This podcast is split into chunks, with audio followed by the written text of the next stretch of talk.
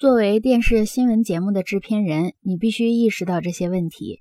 你必须按照戴维·梅里克和其他成功制片人的标准，慎重选择演播人员。和他们一样，你要把注意力放在如何最大限度地实现节目的娱乐价值上。例如，你要为节目选择一个音乐主题。所有的电视新闻节目的开始、结束或中间都要插入一段音乐。我发现很少有美国人会觉得这样的做法奇怪，这足以证明严肃的公众话语和娱乐之间存在着界限已经荡然无存。音乐和新闻有什么关系？为什么要播放音乐？我想，这可能是在和戏剧和电影中使用的音乐的道理是一样的，制造一种情绪。为娱乐提供一个主题。如果没有音乐，就像有时电视节目中会插播新闻字幕一样，观众会猜想一定是什么真正可怕的事情发生了，例如死人之类的。但是只要有音乐在，观众就知道没什么了不得。事实上，报道的事件和事实的关系，充其量就像剧情和戏剧的关系一样。其他的几个特点也验证了新闻节目是一种为了娱乐观众而上演的表演。例如，每条新闻占用的时间平均为四十五秒。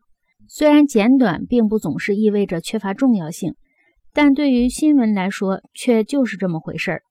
因为要在不到一分钟的时间里报道一个具有相当严肃性的事件，几乎是不可能的。事实上，电视新闻并不想提醒观众某条新闻有严肃的内涵，否则观众在新闻播完后必定还要继续思考，这样就会妨碍他们观看下一条新闻。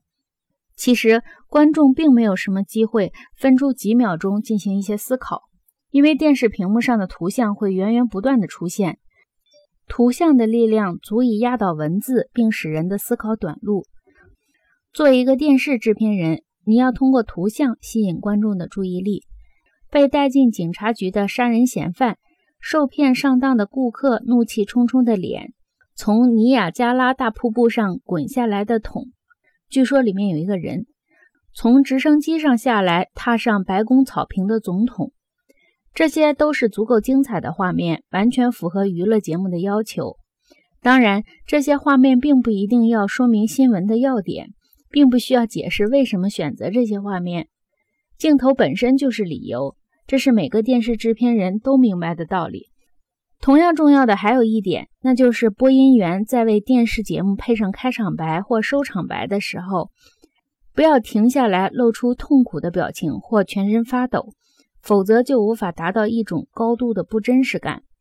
确实，很多播音员似乎不明白他们所说的内容的意义。他们播报地震、大屠杀和其他灾难新闻的时候，往往保持一种固定不变的得体的热情。如果播音员露出任何的恐惧或忧虑，观众一定会寝食不安。在“好，现在”这种文化中，观众其实是播音员的合作伙伴。他们希望播音员在扮演其角色时，要表现出说得过去的严肃性。但同时又不需要真正理解角色的含义。在电视观众这方面，就像看戏的观众不会因为舞台上的角色说有个杀人犯在附近居民区流窜，就慌忙打电话跑回家一样，他们绝对不会把自己看到的东西当真。